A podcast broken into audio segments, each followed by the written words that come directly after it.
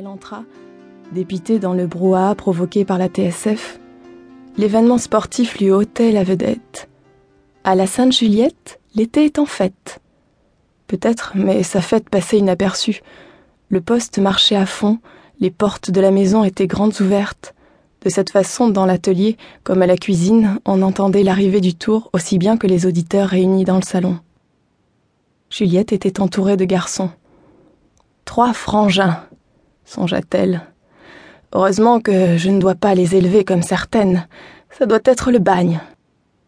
Avec l'insouciance de son âge, elle restait imperméable à la vie et au courage de sa mère. Lucie avait perdu un enfant en bas âge, ébouillanté par mégarde. Un instant d'inattention de la part d'une jeune bonne inexpérimentée. Le petit garçon était mort dans d'atroces souffrances. La pauvre fille, reconvertie en ouvrière dans une usine à chaîne, allait traîner toute sa vie ces images insoutenables et partager avec Lucie la culpabilité de l'avoir tuée. Dès lors, Lucie n'avait plus accepté aucune aide ménagère, mais elle avait relevé la tête et offert à son mari d'autres bambins. Aujourd'hui, elle était une veuve de trente-neuf ans, avec trois fils, une fille, un commerce et l'entretien d'une grande maison. Lucie soufflait le temps d'une valse au son de l'accordéon familial, d'un film royal, ou en écoutant chanter la môme Piaf.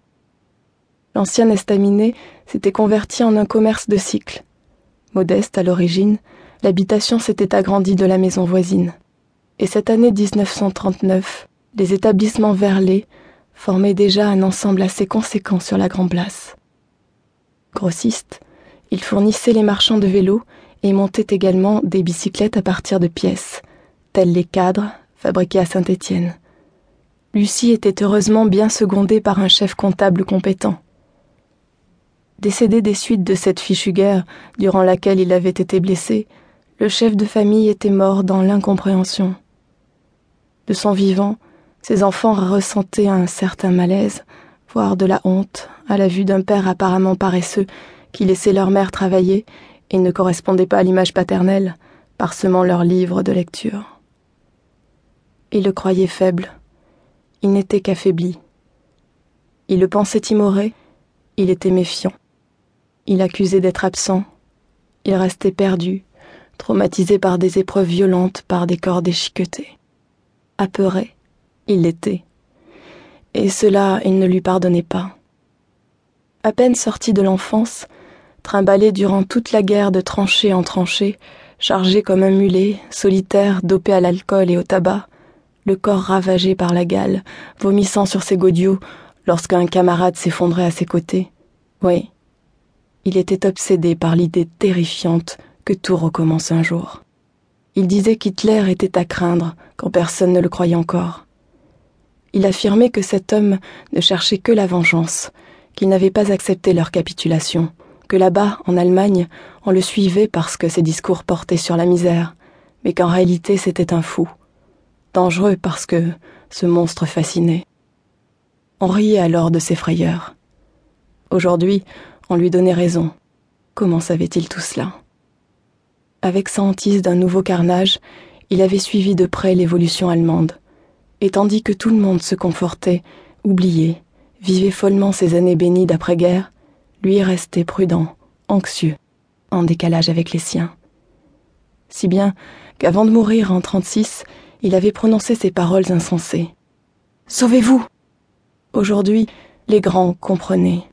Trop tard. Pourquoi n'avait-il pas discouru sur ces années terribles, ni expliqué? Peut-être l'a-t-il fait, regrettait Louis. Mais on ne s'en souvient pas, c'est tout. Leur mère avait confirmé. Il avait essayé, mais les jeunes n'écoutaient pas les aînés, surtout quand ils rabâchent leur guerre et leur expérience.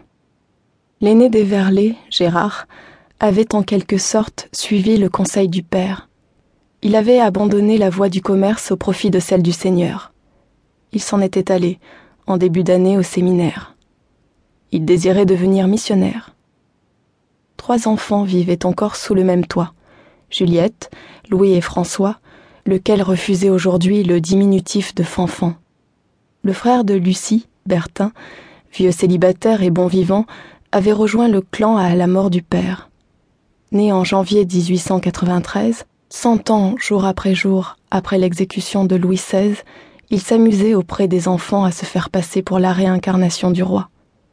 Et cela marchait auprès des petits, impressionnés par sa prestance.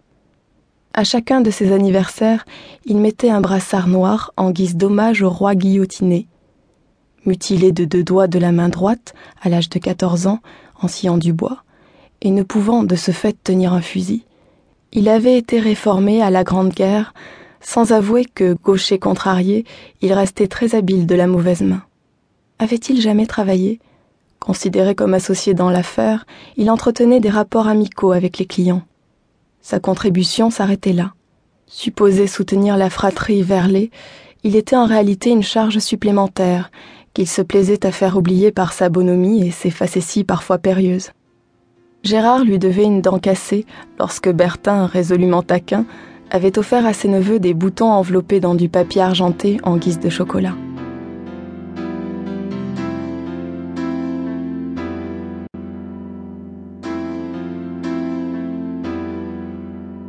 Revenu de pension pour les vacances, Louis était dans l'atelier avec l'ouvrier. Ce dernier profitait de la tranquillité du dimanche pour lui enseigner l'art du montage. Tous deux suivaient le tour sans arrêter leur travail. Très grand pour ses quatorze ans, François se prenait au sérieux parmi les hommes réunis dans le salon. L'oncle Bertin, le gendarme Albert, l'inséparable compère du tonton, et deux de leurs voisins. Des acclamations accueillirent l'entrée de Juliette. Elles ne lui étaient pas destinées, elles annonçaient l'arrivée cycliste au Parc des Princes à Paris. Marcel Quinte venait de gagner l'ultime étape, trois paris. Puis le nom de Metz arriva aux lèvres du commentateur. C'était lui le vainqueur du tour. Sa victoire s'était décidée lors de l'écart de dix-sept minutes creusé dans l'isoire sur Vieto. Metz Comment trente-cinq? demanda Juliette, satisfaite de montrer ses connaissances. En trente-cinq, Juju, c'était Romain Mess, un homonyme. Lui, c'est Silver Mess, répliqua François avec une moue moqueuse qui agaça prodigieusement sa sœur et ouvrit les hostilités. Oh, inutile de faire ton important, fanfan. François, s'il te plaît. Les Belges sont les meilleurs, constata un voisin qui ne possédait pas encore la radio, mais gagnait ses entrées dans la maison. Tu dis ça parce que ta femme est d'Ostende, fit remarquer l'oncle en expirant une bouffée de fumée de son cigare. On n'a plus rien à boire, ajouta-t-il de toute évidence à l'adresse de sa nièce. Juliette s'exécuta à contre-cœur, descendit à la cave, ouvrit le robinet du tonneau de bière et remplit le broc. Lorsqu'elle revint, René Vietto, le français, promettait à l'antenne de gagner le tour l'an prochain. Il ne pourra tenir sa promesse, le Tour de France n'aura plus lieu avant 1947. Voyons, quel est le nom de cette actrice du muet? se demandait Juliette. Tu m'as l'air bien pensif, ma fille, nota l'oncle Bertin, tandis qu'elle lui tendait sa chope. J'aurais préféré que Gino Bartoli gagne. Ton bel italien, il a pas fait le tour cette année. Le gendarme Albert baissa la voix. Ni les Allemands d'ailleurs, pour les raisons que vous savez. T'inquiète pas, Juliette, tu le trouveras, ton Roméo, railla une fois de plus François. C'est malin, répliqua-t-elle en haussant les épaules. Ils sont trop bêtes, les garçons. Te mets pas d'idée en tête, Juliette. Bartoli est très pieux.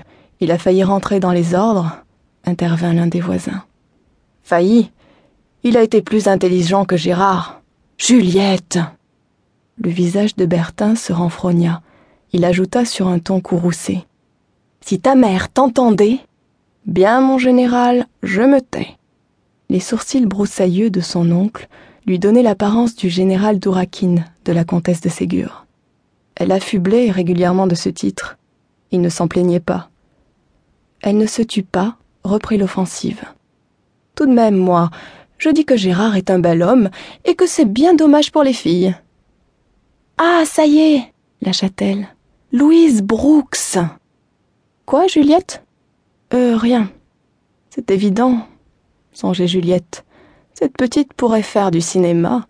Elle a les yeux de Louise Brooks. Les deux voisins se levèrent. Et voilà, encore un tour d'achevé, fit l'un d'entre eux en s'apprêtant à quitter les lieux. J'étais à Lille l'an passé, au départ de la dernière étape.